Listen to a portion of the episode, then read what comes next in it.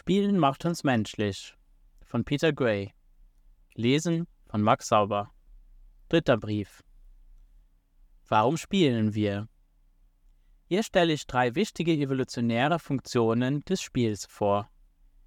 In meinem letzten Brief fragte ich, was Spiel ist, und ich antwortete, indem ich Spiel als Aktivität definierte, die erstens selbst gewählt und selbst gesteuert, selbstbestimmt ist, zweitens intrinsisch motiviert ist, drittens durch mentale Regeln gesteuert wird und viertens kreativ und gewöhnlich fantasievoll ist. Nun frage ich, warum spielen wir? Zunächst einmal, was meine ich hier mit warum? Ich bin Evolutionspsychologe. Das heißt, ich interessiere mich für die menschliche Natur und für die Frage, warum bestimmte Aspekte unserer Natur durch natürliche Selektion entstanden sind.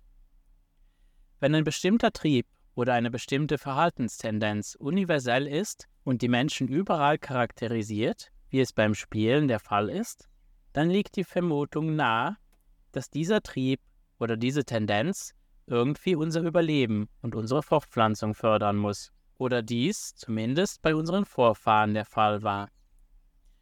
Wäre dies nicht der Fall, dann hätten sich die Gene, die den Trieb oder der Neigung zugrunde liegen, nicht über Generationen hinweg in unserer Evolutionsgeschichte angesammelt. Jede spezifische Art und Weise, in der ein universeller Trieb oder eine Verhaltenstendenz das Überleben eines Individuums oder das Überleben der Gene des Individuums fördert, wird als evolutionäre Funktion dieses Triebes oder dieser Tendenz bezeichnet.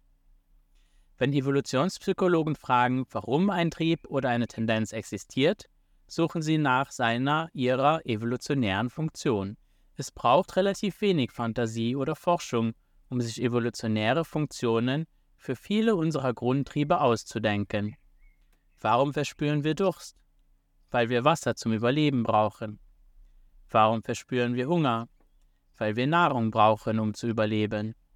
Warum empfinden wir sexuelle Lust? Weil wir uns sexuell fortpflanzen müssen, damit unsere Gene überleben. Warum finden wir Babys so liebenswert? Weil unsere Nachkommen ohne unsere Liebe und die damit verbundene Fürsorge nicht überleben würden. Es ist nicht ganz so einfach, an die evolutionären Funktionen des Spiels zu denken, vor allem in einer Welt, in der es so oft als verschwendete Zeit angesehen wird. Aber hier sind drei große Kategorien von Funktionen, die durch Forschung und Logik unterstützt werden. Erstens. Das Spiel ist ein wirksames Mittel, um überlebenswichtige Fähigkeiten zu üben. Ich werde in einem späteren Brief darauf hinweisen, dass dies die ursprüngliche primäre Funktion des Spiels ist. Die Jungtiere fast aller Säugetiere spielen und die Forschung zeigt, dass sie sich vor allem mit Aktivitäten beschäftigen, die für ihr langfristiges Überleben entscheidend sind. Junge Raubtiere spielen mit dem Jagen, Springen und Fangen. Junge Beutetiere spielen das Ausweichen und Flüchten, um den Räubern zu entkommen. In späteren Briefen werde ich behaupten, dass junge Menschen, wenn sie so frei spielen können, wie sie es wünschen, alle grundlegenden Fähigkeiten ausüben, die Menschen überall für ihr Wohlergehen brauchen, einschließlich motorischer, konstruktiver, sprachlicher, logischer, sozialer und emotionaler Fähigkeiten. Zweitens. Das Spiel ist ein Motor für Innovationen. Spielen ist per Definition immer kreativ und oft fantasievoll. Beim Spielen kommen Menschen auf neue Ideen und Kreationen, die einfach nur Spaß machen aber einige dieser Ideen und Kreationen erweisen sich als nützlich, um das Überleben zu sichern. Mehr als jede andere Spezies sind wir das Tier, das überlebt, indem es Dinge erfindet. Dank unseres Erfindungsreichtums können wir eine Vielzahl von Nischen besiedeln und uns an Veränderungen in der Umwelt anpassen. Und vieles davon kommt aus dem Spiel. Drittens. Spielen ist ein Mittel zum Abbau von Feindseligkeit und Förderung der Zusammenarbeit. Wir sind eine sehr soziale Spezies. Unser Überleben als Individuen und als Spezies hängt von unserer Fähigkeit ab, miteinander zu kooperieren. Soziales Spiel erfordert immer die freiwillige Teilnahme beider oder aller Teilnehmer. Es ist also immer eine Übung in Kooperation.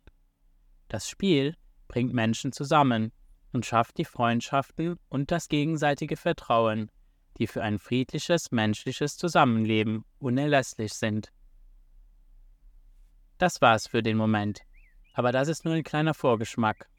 Die meisten zukünftigen Briefe in dieser Serie werden Ausarbeitungen mit Beispielen und Beweisen über die eine oder andere dieser grundlegenden evolutionären Funktionen des Spiels sein. Aber ich hoffe, ihr habt jetzt schon eine Ahnung davon, was ich meine, wenn ich sage, dass Spielen uns menschlich macht. Wenn du jetzt an viel mehr zu diesem Thema interessiert bist, kannst du hier ein Kapitel herunterladen, das ich für ein wissenschaftliches Buch über die evolutionären Funktionen des Spiels geschrieben habe. Wenn du diese Substack-Serie noch nicht abonniert hast, lade ich dich ein, dies zu tun. Du kannst sie kostenlos abonnieren.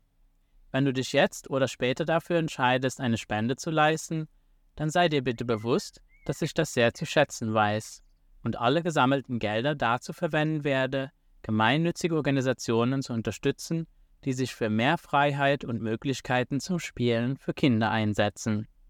Bitte teile diese Briefserie auch gerne mit Freunden und hinterlasse einen Kommentar.